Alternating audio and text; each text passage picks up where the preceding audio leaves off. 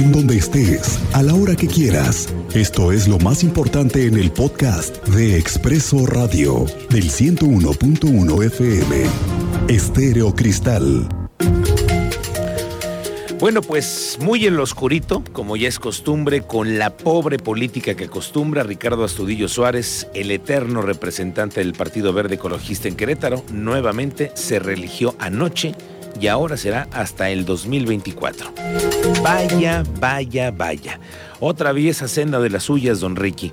Vamos haciendo cuentas porque este, este es un ejemplo de cómo un político ha decidido acapararse una representación por casi 13 años y anoche con su reelección sumará Ricardo Astudillo 16 años al frente del Partido Verde en Querétaro.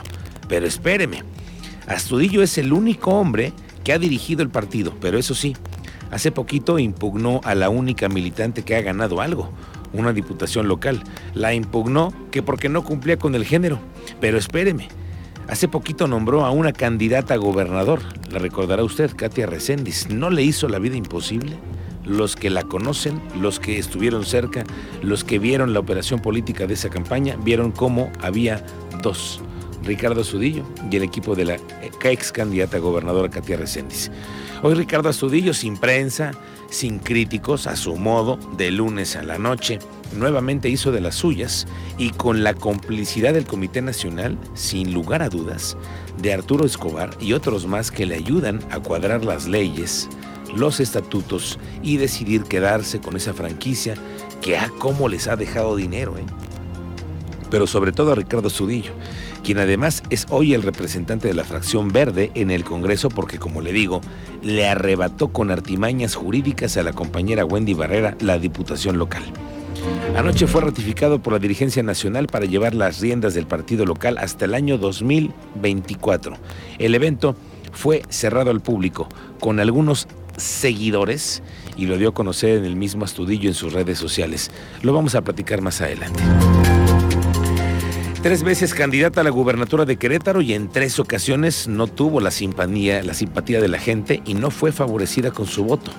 Una gran trayectoria en el Poder Judicial, eso sí, y recientemente magistrada retirada. Se trata de Celia Maya.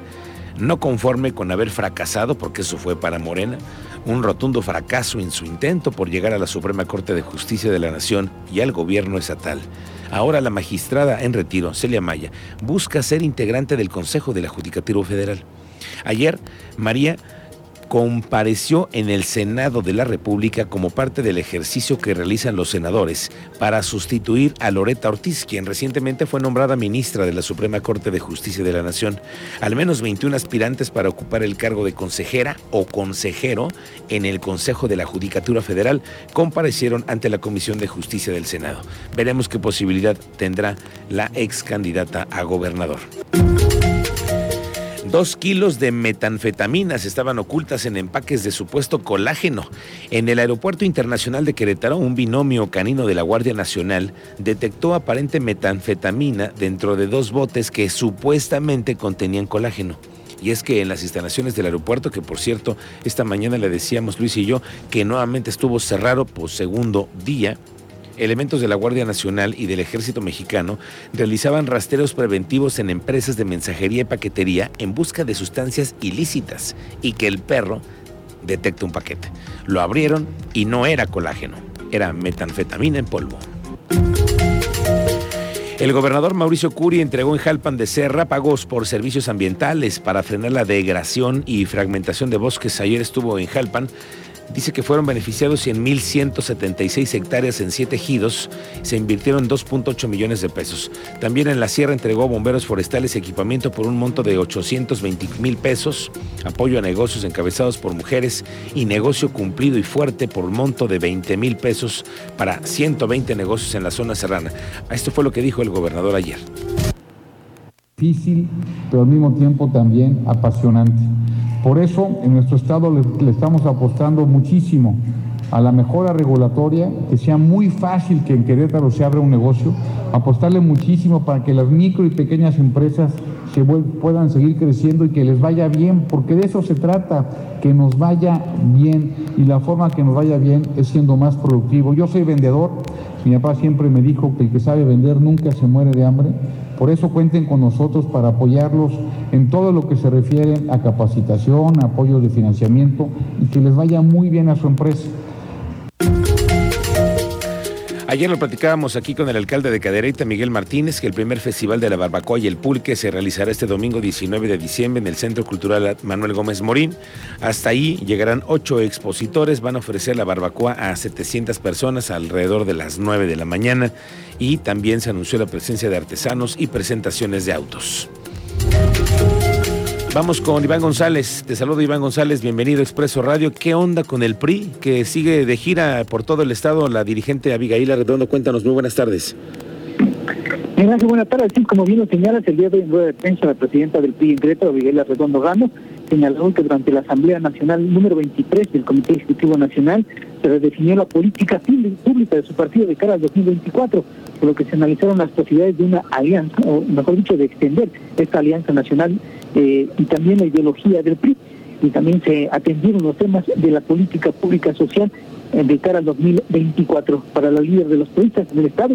Señaló que no es tiempo de adelantarse a nada. Hay que recordar que en esa misma asamblea, en una sola voz se entonó y se señaló alito presidente. Y bueno, en este posible destape señaló que eh, la bandera del PRI, que en estos momentos son tiempos de trabajar en la unidad del partido y este será el trabajo que estará realizando en cada uno de los 18 municipios del Estado. Escuchemos.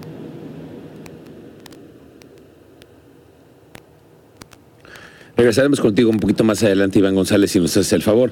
Oiga, después de esta, es una de las primeras buenas noticias, creo yo, que se van dando después de la pandemia y mucho, muchísimo tiene que ver, diría yo, con el resultado de las jornadas de vacunación y el alto índice de efectividad.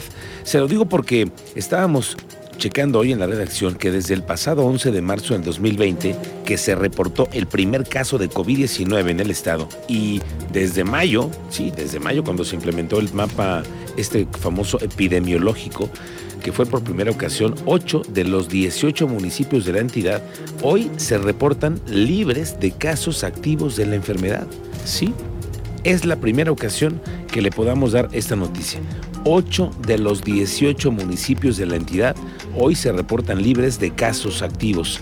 De acuerdo con el reporte más reciente de la Secretaría de Salud, el fin de semana no se registraron defunciones, esta es una buena noticia, y aunque se sumaron 40 casos de la enfermedad, prácticamente todos los municipios serranos, con excepción de Peñamiller, ya se encuentran hoy libres de casos activos.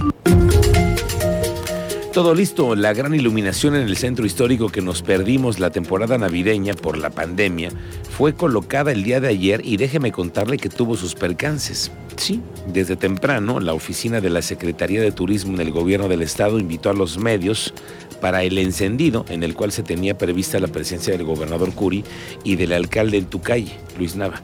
Y bueno, se tuvo que cancelar el evento y es que algunos foquitos no estaban prendiendo del todo y para no quedar mal, mejor no hubo evento protocolario. Lo que sí hubo fue la encendida por completo de la iluminaria y hoy es un gran atractivo que se puede visitar en el centro de la ciudad. Vamos con el teniente Mérida que nos cuenta sobre otro percance en la ciudad con el tema del robo, pero el robo ahora de cable de alta tensión. Cuéntanos, teniente Mérida, te saludo, buenas tardes. ¿Qué pasó, llegaste. Teniente, teniente, pásele, teniente. ¿Dónde andas, teniente? El teniente está en el edificio. Venga, teniente. nuestro auditorio. Nos encontramos aquí en la colonia Las Huertas, con calle Mandarina, para platicarles que durante la madrugada dos sujetos con una cegueta intentaron cortar cables de alta tensión y pues recibieron una descarga eléctrica. Se canalizaron los servicios de emergencia, ambos con quemaduras, fueron trasladados a un hospital y las autoridades ya investigan este par de sujetos para ver si están involucrados con más robos en la zona. Me refiero a la puerta Colonia La Huerta, a un costado del prolongación Bernardo Quintana, y en estos momentos personal de la Comisión Federal de Electricidad está, tratando de reponer eh, el cable que fue cortado por medio de una cegueta, recibiendo más o menos para que se den una idea, poco más de 13 mil volts lo que transmiten esos cables. Por ese motivo resultaron con quemaduras y los servicios de emergencia los tuvieron que trasladar a un hospital. Más información, más detalles más adelante, Miguel Ángel. Oye, teniente, me estoy quedando pensando, 13 mil volts de energía, bueno, pero ese, ¿cómo, ¿cómo es posible que con una cegueta pensaron que podían hacer este hurto de, de, de este material? Es la primera vez que vemos además que hay restos ¿no? de, del material que se utiliza para hacer este robo. Sí, correcto. De hecho, eh, la cegueta se encuentra todavía aquí en el lugar, que son las imágenes que tenemos a través de Expreso Querétaro, con la que intentan eh, cortar este cable pensando que el cable está hecho de cobre cuando es de otro material y por ese motivo reciben, les refiero, poco más de 13.000 volts, 13.800 para ser específicos, lo que transmiten estos cables, pues recibieron ambos eh, quemaduras. Eh, en la zona también se encuentran las gorras y se aprecian las gorras, las quemaduras que resultaron después de que estos dos sujetos inventaron por medio de una cegueta cortar este cable. Bien, teniente, estaremos contigo con, más adelante para que nos cuentes más, más detalles de este incidente que vemos que, bueno, pues la lograron, al final de cuentas la lograron salvar después de haber cortado este material con una cegueta, claro, sin todas las precauciones ni el equipo necesario para hacerlo. Gracias, teniente Mérida. Volveremos contigo. Hasta aquí el podcast de Expreso Radio.